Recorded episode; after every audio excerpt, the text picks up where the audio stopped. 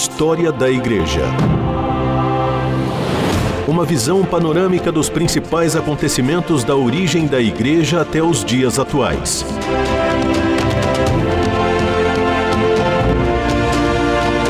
Apresentação do pastor e historiador Marcelo Santos. Seja bem-vindo, querido ouvinte da RTM, a mais um programa História da Igreja. Estamos caminhando aqui pela teologia protestante. Eu quero convidar você a participar conosco pelas nossas redes sociais, pelo WhatsApp, pelo nosso site. Faça aí a sua pergunta, tire a sua dúvida, nós estamos à sua disposição para conversar com você sobre a história da igreja. É um espaço de 12 minutos e com certeza 12 minutos é pouco tempo para poder explanar e aprofundar tanta informação histórica, mas eu espero que esteja sendo uma caminhada abençoada com você nesse tempo aqui, quando nós estamos conversando sobre a história da igreja e nesse período, de uma forma mais focada, sobre a construção da teologia protestante no século XX, da história cristã. E eu quero hoje conversar com você sobre um movimento que teve um papel muito importante na construção da teologia protestante no século XX, que foi o movimento negro da década de 1950 e de 1960. Esse movimento ele foi tremendamente marcado por um personagem central, o reverendo Martin Luther King Jr. Uh, Luther King nasceu em 15 de janeiro de 1929 em Atlanta, na Geórgia. Filho de uma família tradicional, seu pai era um pastor batista e um comerciante local muito bem sucedido. Aos 15 anos, Martin Luther King ingressou na faculdade, onde se graduou em sociologia. Aos 17, foi ordenado pastor na Igreja Batista Ebenezer e, aos 19 anos, ingressou no seminário de Cruiser, na Pensilvânia. Extremamente inspirado pelos pensamentos de Henri Thoreau, que foi preso em 1849 por não pagar imposto por achar que o Estado mantinha uma postura errada em relação à escravatura. Igualmente influenciado também ele foi pelo exemplo de Mahatma Gandhi, que pregava desobediência civil a leis que oprimiam o povo, motivado por um movimento de não violência. Ele se formou como o melhor aluno da sua sala e estudou na Universidade de Boston, onde ele obteve o seu PhD em teologia. Martin Luther King se casou com Coretta Scott, com quem teve quatro filhos. Aceitou o cargo de pastor na Igreja Batista da Avenida Dexter, em Montgomery, Alabama, em setembro de 1954. A sua vida corria normalmente e seguia a trajetória de todo jovem pastor, seminarista, enfim, com um chamado ministerial e ela acontecia no estado segregacionista do Alabama, até que em 1 de dezembro de 1955, a jovem senhora Rosa Parks foi presa por não ceder o seu lugar a um homem branco em um ônibus. Até então, os negros eram subjugados na sociedade repressiva e opressiva nos estados do sul, nos Estados Unidos. Muitos locais públicos ostentavam placas com proibições aos negros, e revoltados com tal situação, as comunidades cristãs locais começaram a se reunir na Igreja Batista da Rua Holt e formaram aquilo que então entraria para a história como o boicote dos ônibus. Foi um momento marcante do movimento negro na história protestante norte-americana e que vai marcar, na verdade, a história civil dos Estados Unidos. E Martin Luther King Jr.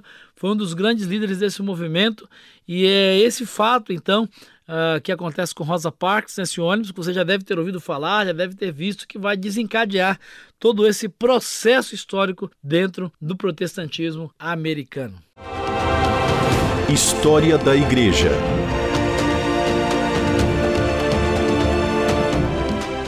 Bom, Martin Luther King foi eleito então presidente da comissão, dessa comissão que foi organizada uh, dentro da Igreja Batista da Rua Holt, e foi acordado com a participação de mais de 4 mil pessoas que os negros não deveriam tomar mais os ônibus em hipótese alguma, até que as reivindicações do movimento fossem atendidas. É interessante observar que Cerca de 17.500 passageiros negros circulavam nos ônibus de Montgomery, o que era cerca de 75% das pessoas que utilizavam o transporte coletivo. Na manhã de 5 de dezembro, nenhum negro tomou o ônibus.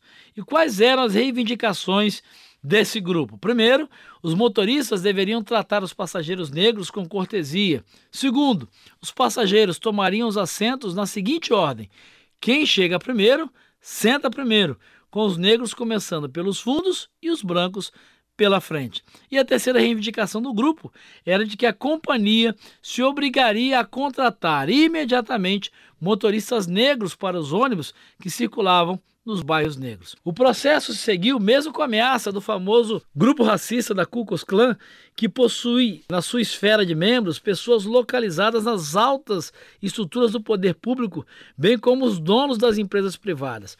Nem mesmo as ameaças de morte e uma bomba que foi jogada na sua residência fez com que Martin Luther King uh, fosse uh, parado e fosse detido na sua luta pelo direito dos negros. Se organizou então um pool de automóveis para transportar as pessoas para o trabalho e muitas delas caminhavam a pé. Com o desenrolar do movimento, foram organizadas caminhadas para as manifestações públicas, numa das quais o reverendo Martin Luther King foi preso, a primeira de muitas prisões que se seguiram a partir daí. A vitória do movimento veio quando o Supremo Tribunal Americano confirmou a decisão do Tribunal Distrital declarando inconstitucionais as leis e os regulamentos do Alabama impondo a segregação dentro dos ônibus. Após muitos protestos, a primeira pessoa negra ao entrar no ônibus em Montgomery foi o reverendo Martin Luther King, acompanhado da senhora Rosa Parks. A luta de Martin Luther King não havia se encerrado nesse capítulo. Esse foi apenas o começo de um grande movimento que varreu todos os estados do sul dos Estados Unidos, indo até outras cidades e atingindo uma repercussão mundial. Em 1957, Martin Luther King fundou a Conferência de Liderança Cristã do Sul e começou a ser conferencista ao redor dos Estados Unidos, pregando suas ideias pacifistas para a mudança social exigida pela situação. Ele sofreu um novo atentado, onde foi apunhalado por uma senhora. O instrumento utilizado ficou a apenas poucos milímetros de uma de suas artérias. Luther King apoiou os movimentos estudantis, e esses movimentos fundaram o Comitê de Coordenação Estudantil Não Violento para Apoio Mútuo. Em um de seus movimentos, ele foi preso e condenado a quatro meses de trabalhos forçados. Luther King então recebeu o apoio do então senador John Kennedy. Com o apoio do senador John Kennedy, Luther King acabou recebendo a revisão da sua sentença e tendo então a sua libertação. Muitos acham que John Kennedy foi eleito pelo voto dos negros à presidência dos Estados Unidos por conta desse fato histórico.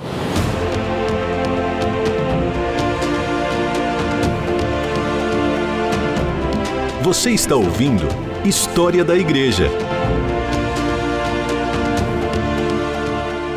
Durante o verão de 1961, foi realizado um outro movimento muito importante dentro desse processo histórico, movimento conhecido como Viajantes da Liberdade. Era um grupo de jovens que se deslocavam para cidades onde o segregacionismo ainda era muito forte. Martin Luther King começou a dar suporte também a esse movimento, após eles serem brutalmente hostilizados nas comunidades em que passavam. Em abril de 1963, talvez tenha ocorrido o fato mais decisivo para os movimentos de não violência. Ele ocorreu em Birmingham, Bill Connor, chefe da polícia local, ordenou que os policiais e os bombeiros partissem contra a multidão, que se compunha também por estudantes de 6 aos 16 anos. Tudo foi registrado pela imprensa e toda a opinião pública pôde finalmente se opor a tudo aquilo que lhe foi eh, exibido de maneira tão cruel e tão violenta. O separatismo racial estava condenado na mente social e só agora tinha se tornado uma questão de tempo para que fosse resolvido. Em 28 de agosto de 1963, quando se completavam 100 anos da abolição da escravidão nos Estados Unidos, foi realizada uma grande passeata na capital, Washington. Mais de 250 mil pessoas caminharam e escutaram os discursos proferidos no Memorial Lincoln. Lá, Martin Luther King proferiu seu mais famoso discurso e eu quero fechar esse nosso programa relendo para você essa bela mensagem, esse belo discurso que entrou para a história não só do protestantismo, mas para a história da humanidade. Diz o pastor Martin Luther King, abre aspas, digo a vocês, meus amigos, que apesar das dificuldades e frustrações do momento, eu ainda tenho um sonho. Eu tenho um sonho que um dia esta nação se levantará e viverá o real significado do seu credo. Nós sustentamos essas verdades para ficar evidente que todos os homens são criados iguais.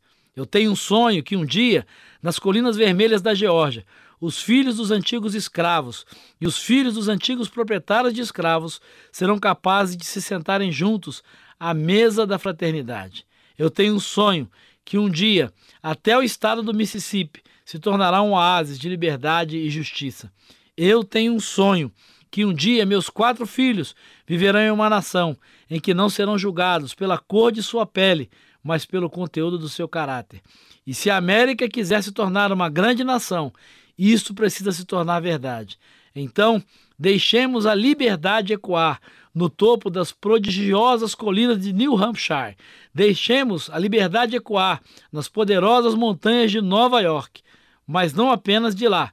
Deixemos a liberdade ecoar em todas as colinas e montículos do Mississippi.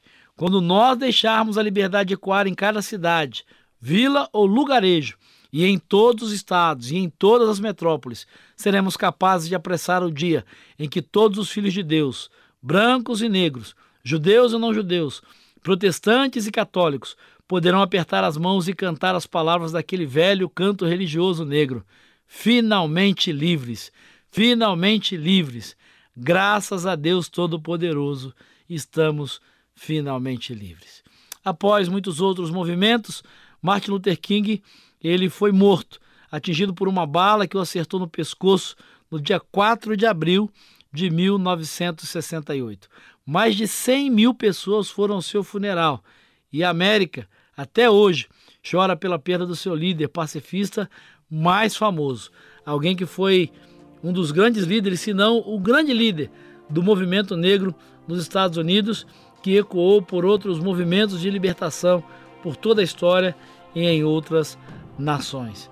Essa é uma história que vale a pena ser contada, vale a pena ser aprendida, vale a pena ser entendida.